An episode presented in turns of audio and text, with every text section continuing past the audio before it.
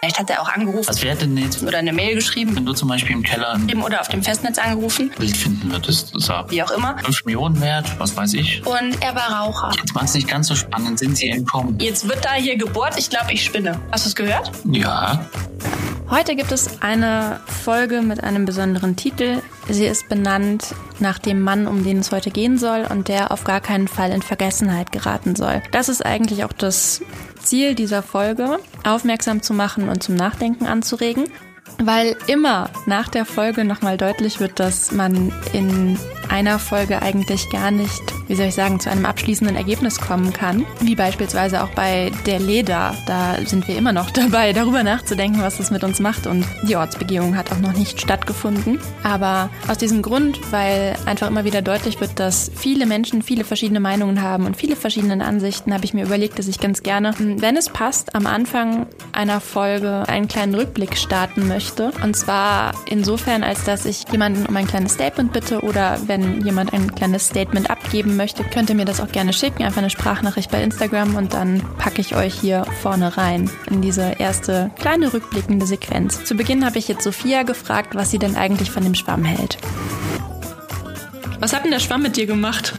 Nur so ich Interesse sofort, halber. Ja, also als du sagtest, so hier Schwamm und Frieden, habe ich gedacht, hä, soll das ähm, quasi, also an Aufsaugen habe ich sofort gedacht. Mhm. Aber ich dachte eher, dass es so ähm, den die friedlichen Gedanken, positive Energie aufsaugt. Also ich habe eher in die, ins Gegenteil gedacht. Ach so. Als jetzt Hass aufsaugen. Ja. Also dass das so ein Symbol ist für quasi, was du gibst, das kriegst du. So. Mhm. So nach dem Motto.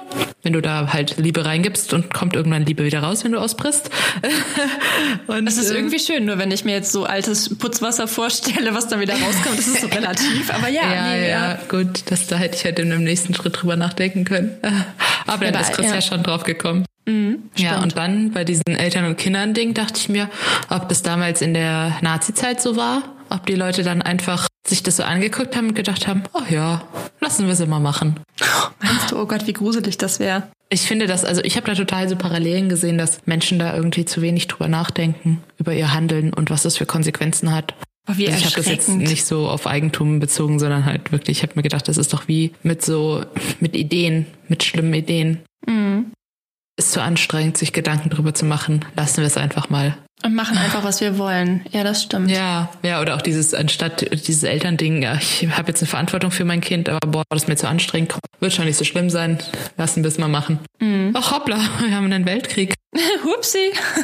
Und dann, ah, mir egal. Oh, mir geht's gut. Boah, so ja. habe ich das noch gar nicht gesehen. Das ist nochmal eine ganz andere Ebene. Ich, ich weiß nicht, das Dramas. kam mir die ganze Zeit so. Daran habe ich die ganze Zeit gedacht. Ja. Dass dieses, sobald du dich aus der Verantwortung nimmst. Mhm. Ja. Und das schon im Kleinen, ne? Und dann wird es einfach immer größer, weil die Bereitschaft ja. auch irgendwie steigt. Aber irgendwann, ich weiß nicht, wenn du so klein anfängst, irgendwann ist die Hemmschwelle geringer. Und was hält dich dann davon ab? Also wenn dir, Eigen, wenn dir Eigentum jetzt schon egal ist, was hält dich dann von Diebstahl ab oder von Vandalismus? Ich meine, das war ja eh schon Vandalismus, das ist schon Sachbeschädigung, ist strafbar. Ja, es würde mich eigentlich interessieren, was ihr davon haltet, von dieser Idee, einen, einen kleinen Rückblick so zu starten. Feedback gerne via Instagram, einfach Kunstgespräche. Ich freue mich über jede Nachricht. Und jetzt geht es los mit dem Gespräch mit Chris und lasst euch überraschen. Sag doch, wie das heißt. Da ist so ein blauer Button, dass ich irgendwas freigeben muss. Echt? Weiß ich nicht. Oh ja, Läuft die Musik bei dir? Ja, die habe ich gerade angemacht, solange wir uns normal unterhalten. Ach so. Es war ein Spaß, mein Gott, ich mach sie wieder aus.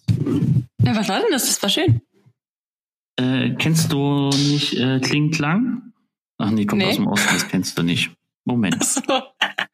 Ich muss sagen, ich habe erst an Finn Kliman gedacht, deswegen war Kling Klang irgendwie. Ja, ich sing aber mit.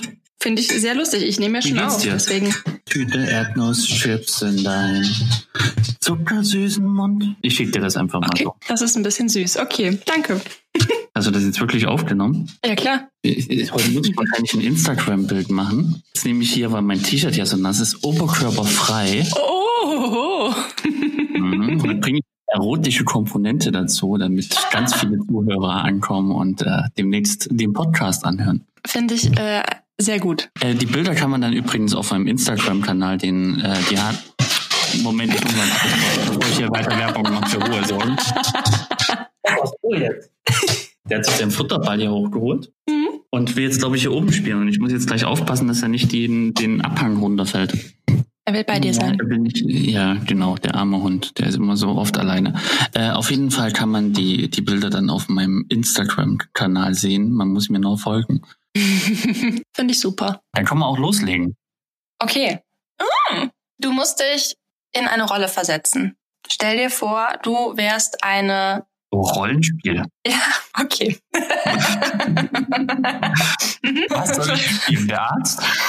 Oh, nein, du bist eine 26-jährige Eiskunstläuferin. Ach, Tanja Shevchenko bin ich, okay. Nee, das bist du nicht. Wir sind hier nicht bei Wer bin ich? Ja, du hättest nichts Schlechteres für mich auswählen können, aber okay. Warum? Eiskunstlauf magst du nicht? Ich hasse Eislauf. Ja, ich finde das auch gruselig. Also ich habe äh, hab ja früher in einem Orchester gespielt. Was ich genau gespielt habe, habe ich, glaube ich, schon mal gesagt. Wiederhole ich aber nicht nochmal. Und da habe ich halt immer Angst gehabt, wenn ich Eis laufe, dass mir jemand mit den Kufen über die Finger fährt, wenn ich auf dem Boden liege. Und ähm, beim Eislaufen liege ich sehr oft auf dem Boden. Meine Angst ging vorher los, nämlich beim Hinfallen. Also ja, damit ja. habe ich kein Problem. Das tut halt einmal weh und dann, aber wenn dann jemand über die Finger fährt, das kann halt schon länger wehtun. Und ähm, Unangenehm. wenn ich halt mitgeschleppt wurde zum Eislaufen, dann lag ich halt meistens. Oder ich wurde irgendwie im Schlepptau von zwei Leuten über die Bahn geschoben, was irgendwie so sinnlos ist, wie in Schokokuchen in den Müll zu werfen. das ist ein schönes Beispiel, ja. Deswegen ähm, war das halt nicht ganz so, ja. Okay, ich fühle deinen Schmerz. Das finde ich gut.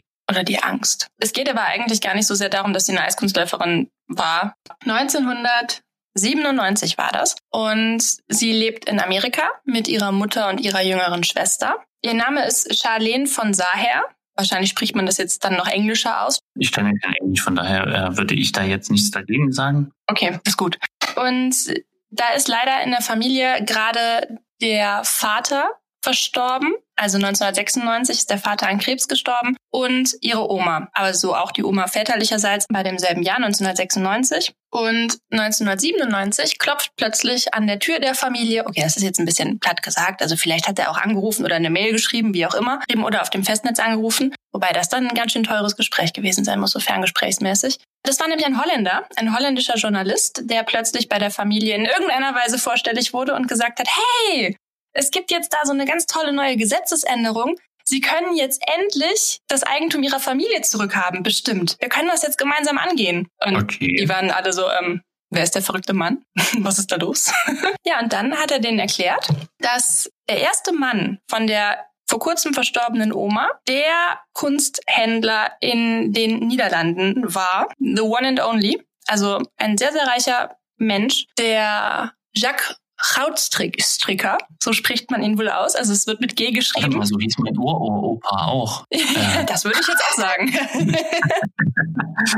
Und der hat dann die ganze Geschichte erzählt von diesem Jacques. Und die Oma hat der Familie tatsächlich nichts davon verraten. Also es ist, ich finde diese Geschichte, die eignet sich perfekt für, ich dachte erst, ich könnte eine True Crime Nummer draus machen, aber es hat nicht so richtig funktioniert. Jacques Krautstricker hat mit seiner Frau, die damals 29 Jahre war, jetzt wird da hier gebohrt, ich glaube, ich spinne. Hast du es gehört? Ja. Ach, meine Eltern, meine eigenen Eltern, meine eigenen Eltern. Ach, die Markise kommt an die Wand. Ja.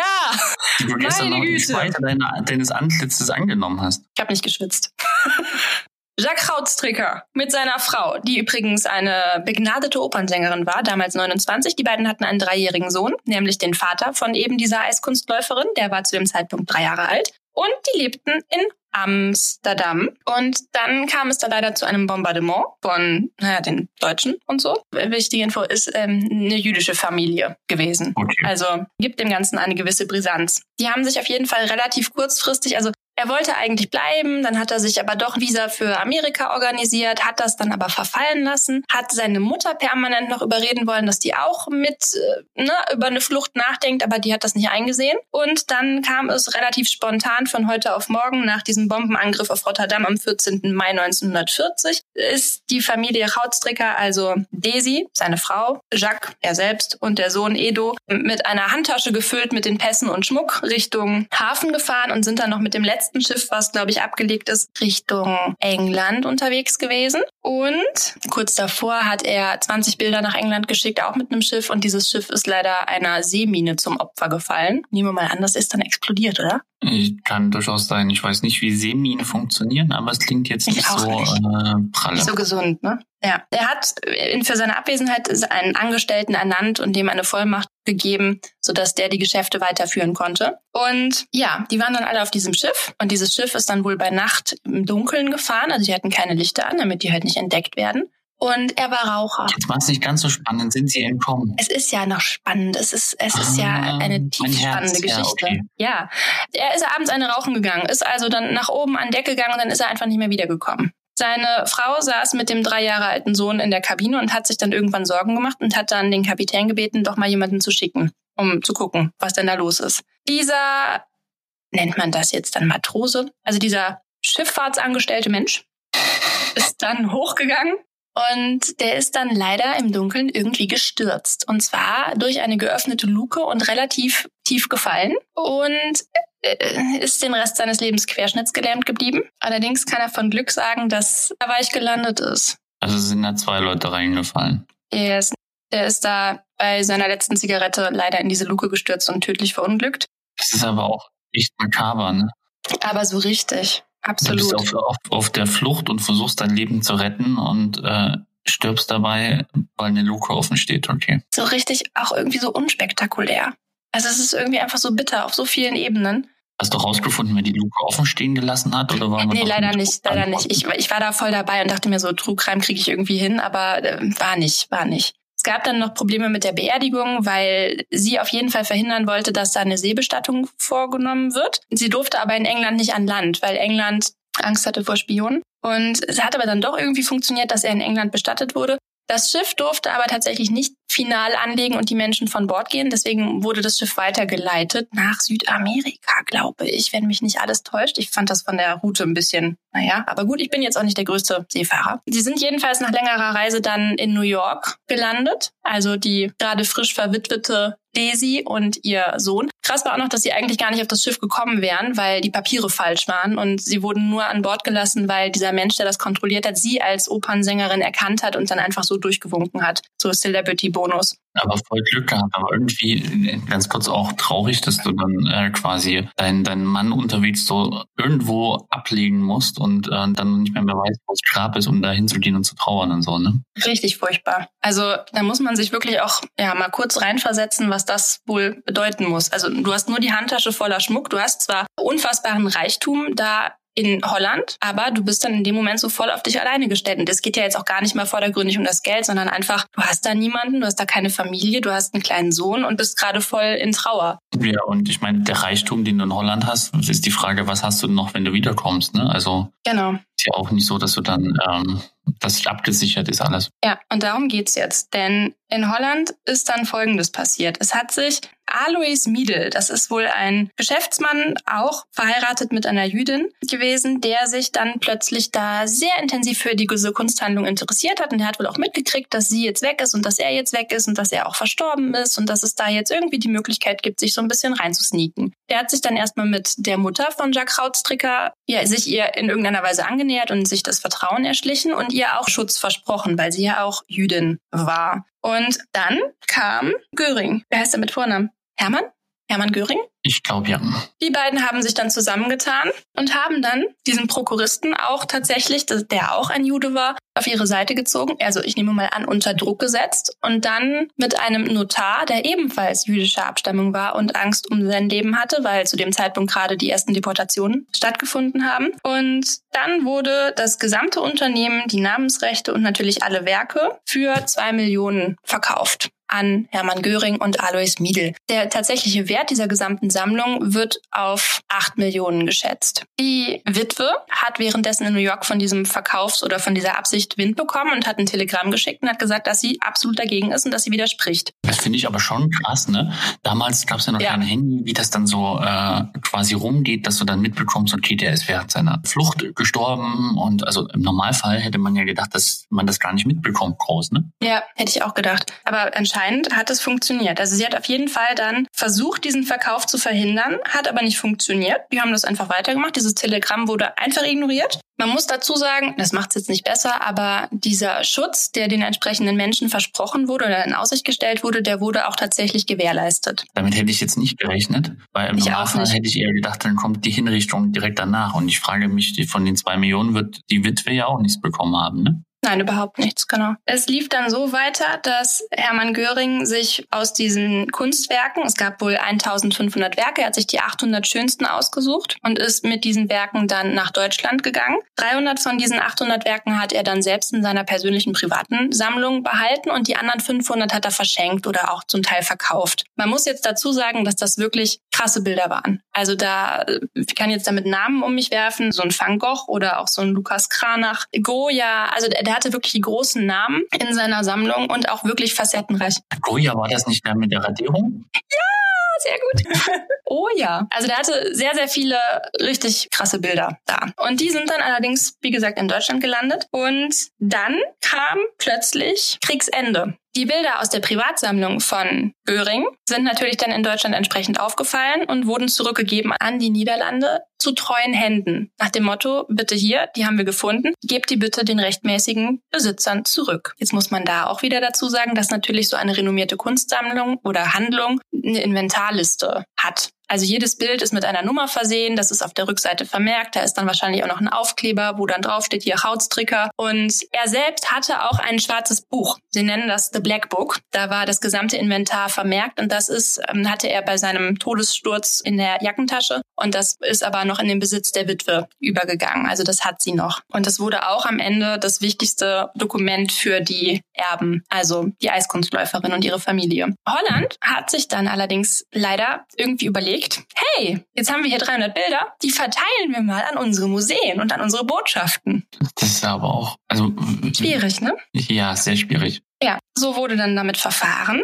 Und dann ist allerdings nach Kriegsende die Witwe wieder zurück nach Holland gekommen, die Daisy, und hat gesagt, Hallöchen, ich hätte jetzt gerne mal wieder was mir zu, äh, was mir gehört. Sie konnte dann vom niederländischen Staat, weil nämlich dieses ganze Unternehmen als Feindeigentum wohl in irgendeiner Weise dann dem Staat zugefallen ist, weil es ja Deutschen gehörte, konnte sie das für 550.000 Gulden zurückkaufen, allerdings nur die Immobilien. Und dann erhob sie Ansprüche auf diese 300 Gemälde, die aus Görings Besitz in die Niederlande zurückgekehrt waren. Allerdings hat die niederländische Regierung gesagt, dass dieser damalige Verkauf eine freiwillige Transaktion war und dass diese Bilder ihr nicht mehr gehören. Badaboom. Das ist so krass, wie du quasi äh, um dein Leben fürchten musst. Ja. Und ähm, dann auch noch nach dem Krieg so ausgenommen wirst wie eine Weihnachtsgans und die einfach noch versuchen, auf dem Leid der Leute äh, Geschäfte zu machen. Ja, absolut. Und das, obwohl die damalige Königin Wilhelmina am 7. Juni 1940 einen, also ein Nichtigkeitsdekret für solche Verkäufe erlassen hat, die also gesagt hat, sobald da in irgendeiner Weise Druck im Spiel war von Feindseite, ist das,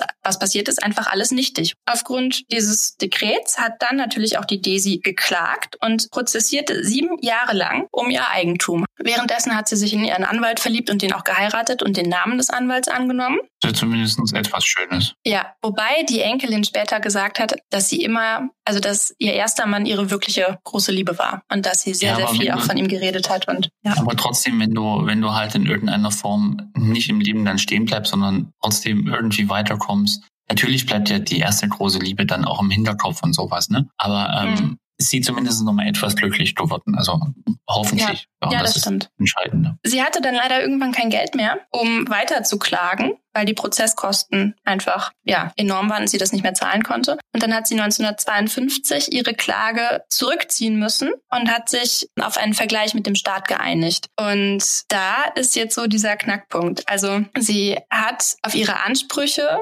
verzichtet und hat sich mit 1,3 Millionen Gulden begnügt, die von den zwei Millionen, die Göring beim Verkauf bezahlt hat, übrig geblieben sind. Also das war einfach noch äh, Restvermögen, was übrig war in diesem Unternehmen. Hatte irgendjemand noch eine Brieftasche gehabt? Ja, genau so. Das hat sie dann bekommen. Ein Portemonnaie gefunden. Ja.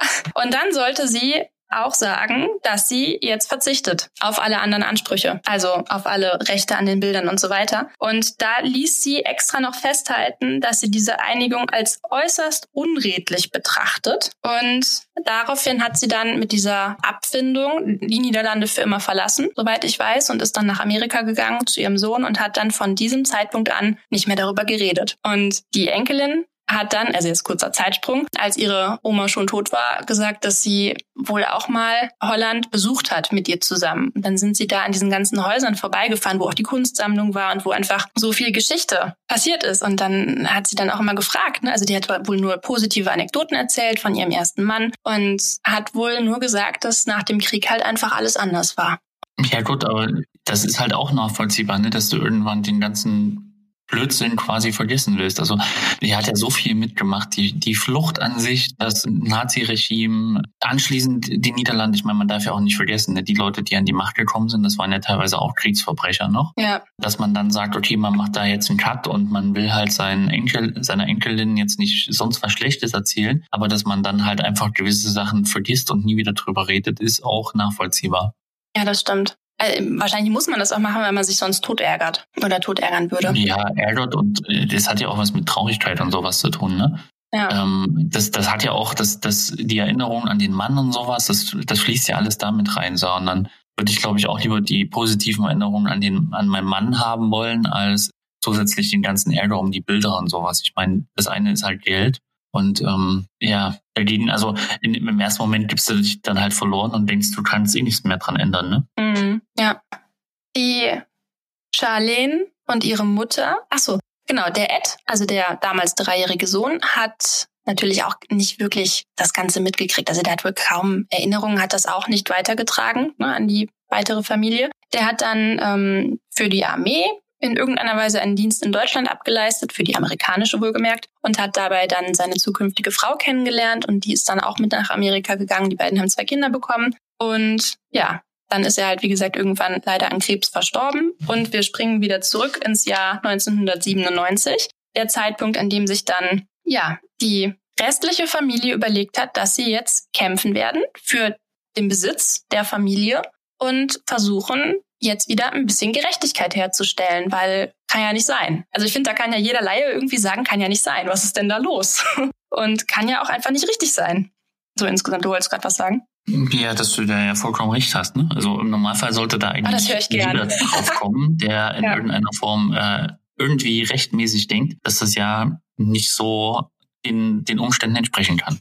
Ja, mm, Sie haben also Klage eingereicht und haben erstmal auch nur diese 300 Bilder wieder haben wollen, die immer noch in Museen und entsprechend ja in Botschaften hingen. Und dann wurde ihnen aber mit so viel Gegenwehr begegnet, so nach dem Motto, das ist doch jetzt alles schon Vergangenheit, man möge doch die Vergangenheit ruhen lassen und es wäre jetzt schon so lange her und dass sie doch nur geldgeil wären dass sie, glaube ich, ein bisschen wütend geworden sind und dann beschlossen haben, also sie hatten halt dieses Buch als Grundlage vorliegen. Und es gab, wie gesagt, diesen Washingtoner, dieses Abkommen. Mit diesen Informationen kam ja der Journalist auf sie zu. Und da hat man dann Einsicht in verschiedene Akten bekommen. Und somit dann wohl auch in diese Verzichtserklärung, die damals dann unterschrieben wurde. Und da war ja auch klar, um welche Werke es denn konkret geht. Und dann haben sie das alles aufgerollt und haben dann aber auch tatsächlich alle 800 Werke wiederhaben wollen oder für sich beansprucht, die dann auch nach Deutschland gegangen sind. Und dann ging das richtig los. Und es gibt Kunstdetektive, das war bis dahin auch noch neu, die sich dann an die Arbeit gemacht haben und versucht haben, diese ganzen Werke zu identifizieren, zu lokalisieren und zu restituieren. Also es ist wohl immer dieser Dreischritt. Du musst erst gucken, wo ist das Werk oder welches Werk ist es überhaupt, dann wo ist es und das dann in irgendeiner Weise zurückführen. Denn natürlich sind das Werke, die jetzt schon seit einiger Zeit im Besitz von anderen Menschen sind und die das natürlich als ihr Eigentum ansehen. Also ist ja ganz klar. Und wahrscheinlich wurden die irgendwie weiterverkauft und die haben dann Millionen dafür bezahlt und. Genau, denn der Wert steigt ja, besonders von so einem Kranach und einem Goya und so weiter. Man geht jetzt immer noch davon aus, dass sehr viele der Werke sich in Deutschland befinden. Es gibt dann verschiedene Geschichten wie einzelne Werke. Also jedes Bild ist ja eine eigene Geschichte. Das ist ja irgendwo gelandet und man muss es einfach wieder organisieren. Also es gibt dann verschiedene Bilder, die wurden in Museen entdeckt. Jetzt muss man da auch wissen, es wäre alles total leicht gewesen, wenn das in Amerika passiert wäre. Denn in Amerika haben sich die Museen entschieden, finde ich einen total super Schritt, alle Werke mit einer ungeklärten Provenienz, Provenienz ist ein sehr toller Begriff in dieser, in diesem Kunstkontext, weil es wohl die Herkunftsforschung ist, Provenienzforschung. Und davon spricht man immer, wenn es einfach darum geht, dass man erkennen möchte, heraus herausfinden möchte, wo das Bild jetzt herkommt. Also wem hat das gehört, welche Wege hat es hinter sich gebracht und ne, bei so 400, 500 Jahre alten Bildern gibt's halt schon mal 20, 30, 40 Besitzer. Mhm. Und ist halt komisch, wenn Bilder dann genau in diesem Zeitpunkt irgendwie plötzlich auftauchen, plötzlich den Besitzer des Öfteren wechseln. Und wenn die Provenienz in diesem Zeitraum nicht geklärt ist, haben sich die, also Zeitraum, ne, 1930 bis 45 oder vielleicht sogar 50, haben sich die Museen in Amerika bereit erklärt, eine öffentlich einsehbare Datenbank hochzuladen. Also die haben das erstellt und jedes Bild ist dann da mit Abbildung und mit allem. Und so kann man natürlich leichter, leichter forschen. In Deutschland ist es leider nicht so. Aber es gibt in Deutschland gibt es auch irgend so ein Institut, was dafür sorgt, dass der Hintergrund der Bildkäufer oder sowas irgendwie abgeklärt werden soll, oder? Täusche ich mich ja, da? Doch, genau. Du kannst diese Provenienzforschung durchführen als Museum, du kannst das in Auftrag geben, aber du bist nicht verpflichtet, die Ergebnisse zu veröffentlichen. Also selbst wenn du jetzt weißt als Museum so, hey, ich habe da fünf Bilder, die sind halt Raubkunst, du musst es nicht aufklären. Und das finde ich ein bisschen fragwürdig, so insgesamt. Also du musst es nicht veröffentlichen. Natürlich wäre es dann sinnvoll zu handeln, aber es ist ja dann immer so eine Sache. Was macht man jetzt damit? Und selbst wenn du jetzt dann so ein, als Kunstdetektiv so ein Bild findest, musst du das ja dann auch besprechen. Also es wurden hier dann verschiedene Fälle ähm, beschrieben. Einmal in der, wo war das? Ich glaube in Stuttgart, nee, in Dresden. In der Stuttgarter Staatsgalerie, da war ein Werk und dann hat sich quasi diese Detektei an die Galerie gewendet und hat gesagt, hey, dieses Bild ist leider äh, ne, nachweisbar hier und guckt mal auf der Rückseite und da steht aber und das muss zurückgeführt werden. Und die haben dann gesagt, okay, wir wollen eigentlich keine Raubkunst besitzen, wir einigen uns jetzt in irgendeiner Weise. Die wollten aber das Bild unbedingt behalten. Und dann hat die Staatsgalerie eine Entschädigungssumme bezahlt und durfte damit dann das Bild behalten gibt's auch als Möglichkeit. Ist ja auch fair. Ich meine, im gewissen Grad jetzt zum Beispiel auch bei Leuten, die, was weiß ich, jetzt ein Bild für eine Million oder sowas gekauft haben, finde ich es halt auch unfair anzukommen und zu, also unfair in Anführungsstrichen anzukommen und zu sagen, hier, wir nehmen das Bild jetzt wieder mit. Aber wiederum, dass man dann halt in Ausgleich dafür bezahlt, finde ich in dem Fall angemessen, ja. Ja, es gab dann auch verschiedene Berichte von Bildern, die irgendwie äh, da, also so mosaikmäßig. Also das ist dann irgendwie so ein Bild, was sich aus fünf Bildern zusammensetzt beispielsweise und eins davon gehörte dann der Familie oder nur zu Teilen. Und da wurde dann auch gesagt, weil man halt den Kontext komplett kaputt macht, in Anführungszeichen. Und das Museum sich aber das nicht so leisten konnte, also die, den Preis nicht aufbringen konnte, den die Familie gerne gehabt hätte. Und dann wurde dann der Rest erlassen oder als Spende dann quasi von Seiten der Familie an das Museum übergeben. Mm, dann gibt es aber auch, da habe ich auch leider nichts weiter drüber nach, also rausgefunden. Es gab wohl ein Bild, was bei Dr. Oetker irgendwo in der Firma hängen soll. Und da hat der Pressesprecher dann wohl gesagt, ja, wir prüfen das. Sollte das äh, nicht rechtens sein, werden wir natürlich eine Lösung finden, aber wir prüfen das. Und also ich kann mir das nur in Ansätzen vorstellen, was das wohl für ein Aufwand sein muss da dann für alle 800 Bilder in so einen einzelnen ja, Einzeldialog zu gehen und herauszufinden, wie man jetzt da am besten an dieses Werk dann wiederkommt. Vor allem gibt es in Deutschland eine Verjährungsfrist, wohl 30 Jahre. Und dann wird das Ganze auch wieder schwammig. Also, hm, wie geht man damit jetzt um? Wusste man wirklich nicht, dass das Raubkunst ist? Hatte man einen Verdacht? Wie ist das, wenn man jetzt einfach 30 Jahre lang das Bild im Keller hat und das einfach versteckt und dann irgendwann wieder rausholt und dann, oh, 30 Jahre sind um. Also ich finde, das ist ein ganz, ganz spannendes Feld, das ganze Ding. Das ist auch jetzt nicht mit diesem Gespräche dann irgendwie zu Ende zu bringen. Die sind immer noch auf der Suche nach den Bildern. Es ergibt sich für die Familie ein großer Rechtsstreit, weil natürlich auch das gesamte Team unfassbar viel Geld kostet. Die sind in Amerika und in Holland, nee, genau, vor allem in Holland, sehr zerrissen worden, weil das Ganze als, ja, es wurde so ausgelegt, als wären die einfach nur hinter dem Geld her was ihnen ja letztendlich auch zusteht. Ne? Also ich meine, wer, wer darf da jetzt an der Stelle drüber urteilen? Aber es wurde sehr negativ betrachtet, dass jetzt die Bilder aus den Museen, die ja allen zur Verfügung stehen sollen, äh, ja, entfernt wurden, um dann in New York beispielsweise versteigert zu werden. Also die Familie hat verschiedene Bilder versteigern lassen, die gefunden wurden, um natürlich auch die Suche weiter finanzieren zu können. Aber du merkst ja schon an gewissen Punkten, wie zum Beispiel, wenn das Museum sich das nicht leisten konnte, dass sie dann gesagt haben, okay, das geht halt als Spender ans Museum und sowas, dass es denen halt nicht nur ums Geld ging, sondern eher um die Gerechtigkeit dahinter. Aber ganz ehrlich, und selbst wenn es ihnen nur ums Geld gehen würde. Ja, das wäre dann ist das so. eigene, also äh, es wäre ja fair.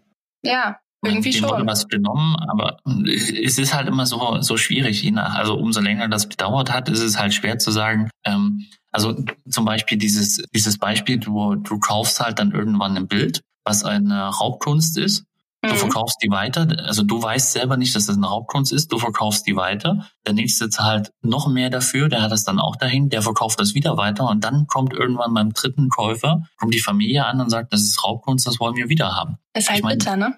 Ja, das, das, ich weiß halt nicht, wie man das, wie man das gut machen kann, wie man das da lösen sollte und so, was das ist für alle Seiten, weil das ist halt äh, für den, für die Familie ist es bitter, der das, der das Bild klaut, äh, geraubt wurde quasi. Es ist mhm. aber auch bitter für denjenigen, der das dann eigentlich rechtmäßig seiner Meinung nach gekauft hat und wo dann jemand ankommt und sagt, ähm, du musst jetzt das komplette Bild wieder hergeben, für was du dann eine Million oder zwei Millionen bezahlt hast wo du ja noch nicht mal mehr was dafür kannst. Ich meine, du kannst ja, ich weiß nicht, wie das jetzt ist, aber wenn ich mir jetzt ein einzelnes Bild kaufe, muss ich dann eine Background-Recherche machen, dass ich rausfinde, ist das jetzt eine Raubkunst oder ist das nicht? Ja, eigentlich wäre es am sinnvollsten, ne, wenn man das machen würde. Ist ja. halt auch die Frage, hat man nicht eine Verantwortung? Und hat man nicht vielleicht auch sogar, ist jetzt vielleicht, ja, weiß ich nicht, aber wenn man Bilder in solchen Preissegmenten kauft, kann man sich das dann nicht erlauben, da nochmal kurz ein bisschen Provenienzforschung zu betreiben? Ich weiß es nicht. Aber es ist ja nun mal ein krasses Luxus Luxusgut. Und vielleicht hat man dann auch einfach eine Verantwortung. Oder man muss dann mit diesem Risiko leben. Ich weiß es nicht.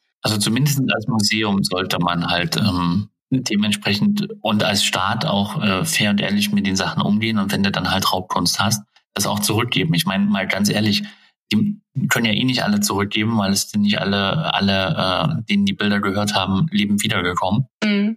Von daher hat der Staat und äh, auch gewisse Kunstsammler haben ja schon genügend Einnahmen äh, oder Bilder an sich gerissen, die ihnen eigentlich nicht zustehen, wo auch nie jemand kommen wird und die Bilder zurückverlangt. Ne? Und ähm, ja. dann ist es für die Sachen, die man in irgendeiner Form unrechtmäßig bekommen hat, wäre es ja schon fair, wenn man die zumindest dann zurückgibt. Gab es da nicht irgend auch so einen Münchner-Typ, der so eine Raubkunstsammlung hatte, der irgendwann gestorben ist und das dann aufgefallen ist? Ja, das soll auch nochmal ein eigenes Thema werden, aber das ist im Moment noch zu komplex. Also ich bin auch nur, weil ich diesen Fall, den Gurlit-Fall, weil ich den aufarbeiten wollte, auf die Krautstricker-Geschichte gekommen. Denn beim Gurlit ist es nochmal ein bisschen komplexer weil dem Mann auch, glaube ich, will jetzt nichts Falsches sagen, aber ich glaube, dem ist auch in der Polizeiermittlung viel Unrecht geschehen. So. Ohne dass man jetzt also die Herkunft der Bilder konkret benennt. Aber ich glaube, dass diese Fälle sich in Zukunft häufen werden, weil da jetzt einfach ganz viele unwissende Erben plötzlich vor Bildern stehen, die vielleicht irgendwo auf dem Dachboden oder im Keller liegen. Und das ist noch nicht vorbei. Also die Bilder sind irgendwo und die werden jetzt verstärkt auftauchen in Zukunft. Meinst du, dass die Leute dann dementsprechend das Gewissen haben? Was wäre denn jetzt, wenn du zum Beispiel im Keller ein Bild finden würdest? So, mhm. 5 Millionen wert, was weiß ich? Siehst du Bares für Rares? Na gut, dann wird es auffallen. Stell dir mal vor, das wäre krass. Gab es auch ja. noch nicht bei Bares für Rares, oder? So, oh. oh.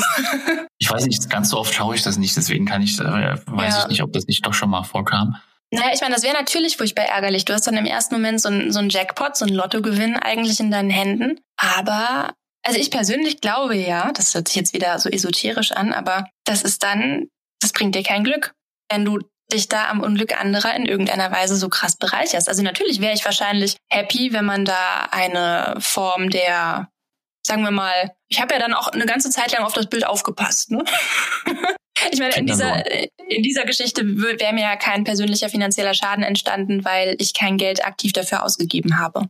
Also ich habe es im Keller gefunden, es gehörte irgendwem, ich habe das nicht für fünf Millionen gekauft.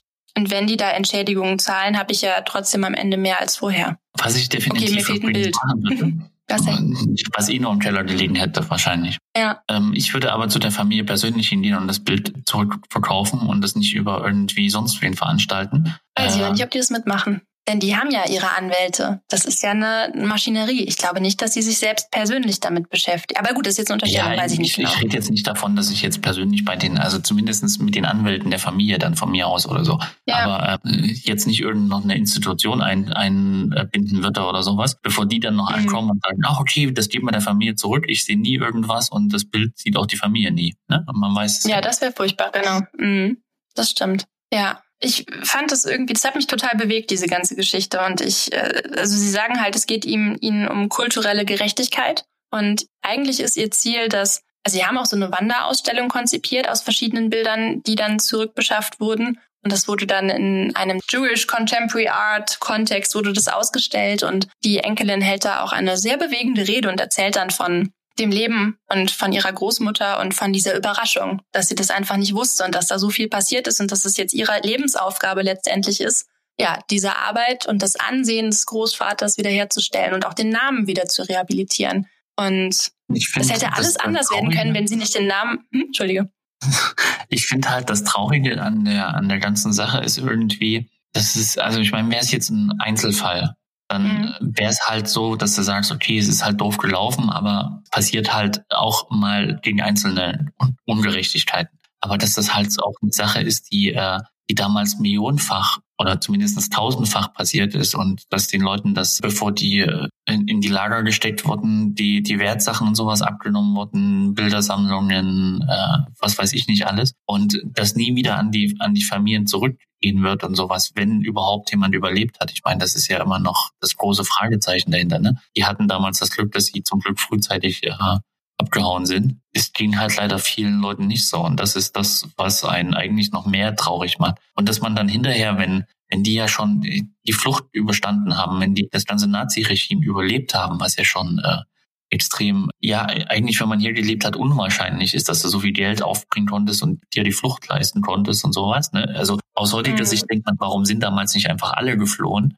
Das ist ja, glaube ich, auch nicht so einfach machbar gewesen. Es gab auch noch die Beschreibung, wie viele Menschen da dann auf dem Weg zu diesem letzten Schiff waren. Alles, was sich irgendwie bewegen konnte, die waren wohl auf den verschiedensten Wegen da unterwegs zum Hafen und die haben wohl auch ihr Auto mit dem steckenden Schlüssel einfach da stehen lassen am Hafen und sind dann mit der Handtasche voller Schmuck aufs Schiff gegangen. Will man sich gar nicht vorstellen, so eine Endzeitsituation, so eine Stimmung. Ja, das ist also im Grunde genommen, ohne das jetzt, also man kann es halt nicht vergleichen, ne? Aber das, das ist halt auch wie die Leute teilweise aus anderen Flüchtlingsregionen, Syrien oder sowas, wo es äh, alles niedergebombt wird und du halt nur um dein Leben flüchten willst. Und ähm, dann kommst du nach Europa und dann kommen die an so nach dem Motto, naja, aber das Handy konnten sie noch einpacken und so. Mhm. Und das ist halt einfach das, was einen traurig macht. Und dann macht einen halt zusätzlich traurig, dass du hast das Ganze überlebt, du hast überstanden, du kommst in deine Heimat zurück, eigentlich voller Freude nach dem Motto, ich äh, freue mich jetzt zurück in mein Land zu gehen. Und dann treten die dann quasi nochmal so sehr in den Arsch. Ähm, ja. Und legen dir alle Steine in den Weg, den sie, die sie finden können. Ne? So. Ja, nur um sich selber bereichern zu können. Ne? Nachdem die Nazis sich schon dran bereichert haben, versucht halt dann auch die Niederlande sich dran zu bereichern. Und äh, oder Deutschland, ich meine, das gibt's ja in anderer Form auch, oder was weiß ich, was da noch für, für Länder auch genauso äh, agiert haben es macht einen halt fassungslos. Wo man jetzt im Nachhinein Total. denkt, normalerweise sollten wir jetzt alle so aufgeklärt sein, dass den Leuten das zurückgegeben wird und sowas. Aber selbst da wird mit Bürokratie und alles noch probiert, das letzte Rest quasi rauszuholen. Wer weiß, wer das Bernsteinzimmer zu Hause versteckt hat, ne? Ja, ganz genau. Ja, ja ich finde es auch total faszinierend, dass in Amerika diese ganzen Bilder wirklich öffentlich einsehbar sind. Also ich kann hier zu Hause am Computer sitzen und mich da einloggen und mir das ansehen. Was gibt es da für Bilder? Wo könnte da, also Gibt es da vielleicht jetzt jemanden, der Oma und Opa hatte, die im Wohnzimmer saßen und auf einem Foto hängt da dieses Bild im Hintergrund? Gehörte das irgendwem? Da sind die Möglichkeiten gegeben. Und warum, oder ich finde, wir gerade mit unserer Geschichte hätten eigentlich eine Verantwortung, das an dieser Stelle genauso aufzuarbeiten und wirklich mal ja, ein Bewusstsein dahin zu lenken in diesem Bereich und zu forschen oder zumindest zu sagen, hey, wir machen jetzt hier mal eine Internetseite und jetzt gucken wir einfach mal alle zusammen wir sind Museum so und so, wir haben so und so viele Bilder, das sind sie alle und diese Listen wird es ja geben und diese Archive. Und du kannst dir auch alle Bilder ansehen. Ähm, vielleicht packe ich den Link in die Show Notes. vielleicht hat ja jemand ein Bild da zu Hause rumhängen. Das sind die ganzen Bilder, deren äh, ja, wie sagt man, deren aktueller Standort jetzt noch unbekannt ist, die aber ganz klar zum Rautstricker Konvolut gehören. Und das kann man sich alles ansehen. Mit Titel, mit sogar Abbildungen und so weiter. Und das sind die Bilder, die werden jetzt noch gesucht und hoffentlich irgendwann gefunden. Ich glaube halt, das Problem ist, also erstens sieht man darin, dass in Amerika nicht alles schlecht ist, ne? Ja. und äh, die zweite Sache, die man, die da aber ist, ist, glaube ich, auch wieder der deutsche Datenschutz. Ne? Da wird wieder nicht, also eine Webseite zu machen, wo irgendwelche Bilder präsentiert werden oder sowas. Wer weiß, gegen welchen Datenschutz man da wieder verstoßen könnte oder sowas. Mhm. Also das ist halt auch so, wir sind ja auch typisch deutsch, das darf man ja auch nicht vergessen. Ja, aber da darf man sich, finde ich, gerade als Deutscher nicht hinter diesen Datenschutzgeschichten verstecken. Denn Ja Gott, es gibt also irgendwie, man, man verlängert das Elend irgendwie noch. Dadurch, dass man jetzt diese Raubkunst irgendwie halbwissentlich verschleiert oder dem in, im Wege steht, 2020. Ich meine, wir haben 2020. Das kann doch nicht sein, dass das alles noch. Also ich bin da fassungslos und ich, ja, Ja, aber da Ganz gibt es ja viele Sachen. Ich meine, äh, dann ist, es gab da neulich zum Beispiel auch wieder so einen Prozess gegen so einen Kriegsverbrecher, der Ja. ähm, im KZ gearbeitet hat äh, und da halt äh, angeklagt wurde wegen ähm, Beihilfe zu Mord oder Mord selber Mhm. oder so. Äh, auf jeden Fall ist das halt auch so krass, wo dann alle Leute ankommen, ja, nach so vielen Jahren, der ist jetzt über 90, da kannst du den ja auch nicht mehr. Und damals war es halt am Ende, die SA wurde nicht mehr freiwillig eingesetzt oder du konntest nicht freiwillig dahin gehen, sondern du wurdest zwangsverpflichtet und sowas. Es hat, man darf ja auch nicht vergessen, ne? wie viele Jahre wurde das ganze Zeug jetzt nicht aufgearbeitet? Ich, also Ja. ich habe jetzt keine Ahnung, wie zum Beispiel Entschädigungen für die ganzen Opfer aussehen. Wahrscheinlich hat, hat sich da auch jeder drum gedrückt und so. Das, das ist halt das, das Traurige am Ende, dass äh, im Grunde genommen die Vergangenheit, die Deutschland ja selber hat, glaube ich, nicht so hundertprozentig auch aufgearbeitet wurde, wie man sie hätte aufarbeiten müssen Ja. in vielen Punkten. Und ähm, wahrscheinlich, und das, das ist ja das, was einem am meisten leid tut, dass auch niemals so passieren wird. Ich meine, ähm, man kann halt aus jetziger Sicht kann man, glaube ich, nur am meisten dagegen tun, dass es nicht wieder sowas passiert, dass man nicht jedem Unrecht oder dass man nicht wieder vielen Leuten Unrecht tut und sowas. Und ich glaube, die Aufarbeitung an sich, was jetzt die Bilder angeht, was die Menschen angeht und alles, das wird halt auch extrem schwierig sein. Und äh, zumindestens das, was das, der Kunstmarkt betrifft, ich meine, das ist ja eine Sache, die nicht verfällt. Ne? Also eigentlich schon, wa- wa- was jetzt genau? aber im gewissen Grad wird es, glaube ich, auch in 100 Jahren oder so sein, dass wenn irgendwo auffällt, da das Bild gehört eigentlich mir, dass dann zumindest noch einen Prozess geben kann. Von daher glaube ich, Es wird ist halt die Frage, wie das- werden. Also es gibt da jetzt gerade so einen Gesetzesentwurf und das wäre ganz wichtig, dass der durchkommt. Da gibt's dann nochmal eine Folge zu. Aber es ist wohl so, dass wenn du, ah, ist jetzt auch gefährliches Halbwissen, ich habe mich da eben nur mal ganz kurz noch eingelesen. Also irgendwann geht es in dein Eigentum über. Das ist so eine, so eine ganz komplizierte juristische Geschichte und wahrscheinlich auch von Land zu Land nochmal anders geklärt. Aber es gibt das, dass du eigentlich an, aber ja, hoffentlich können sie das für Kunstwerke nochmal ein bisschen anders formulieren, denn ich finde, das ist nochmal ein Sonderfall. Aber ich glaube, nach zehn Jahren, wenn du es gekauft hast, in gutem Glauben und guter Absicht und gutem Willen, und dann gehört's dir. Und dann wird's einfach nur komplizierter. Also es kommt einfach darauf an, wie man mit diesen Fristen umgeht und wie man das juristisch anders verarbeitet und dass es da nochmal einen Präzedenzfall gibt. Ich glaube, es kommt auch darauf an, wie groß das Gewissen der Käufer ist. Ne? Wenn du jetzt ein Bild zu Hause hast aber und dann kommt jemand ja. sagt, das ist jetzt mein Bild oder das, äh, das wurde mir früher, also wenn ich ein Bild bei mir hängen hätte und es würde jemand ankommen und würde sagen, im Zweiten Weltkrieg wurde meiner Uroma äh, dieses Bild weggenommen. Hm. Dann ich sagen, okay, ich habe jetzt zwei Millionen dafür ausgegeben. Irgendwie müssen wir halt schauen, dass ich nicht zwei Millionen Miese gemacht habe, es sei denn, ich habe 500 Millionen auf dem Bankkonto, dann ist das kein Ding. Aber ähm, natürlich hast du das Bild, äh, oder ist das eigentlich dein Eigentum, dieses Bild? Ja, ich glaube, ich würde Ja. halt dann sagen, okay, ich bin so fair und ehrlich, dass man das zurückgibt. Und ich glaube, es gibt halt auch genügend Leute, die so fair und ehrlich wären, wenn sie wissen würden, dass sie Raubkunst zu Hause hätten. Ähm, Hoffentlich. es gibt natürlich auch genügend Arschlöcher. Klingt etwas sehr hart, aber es gibt genügend Leute, die äh, der Meinung sind, ihr eigenes Wohl ist am wichtigsten und warum sollte ich irgendwas zurückgeben?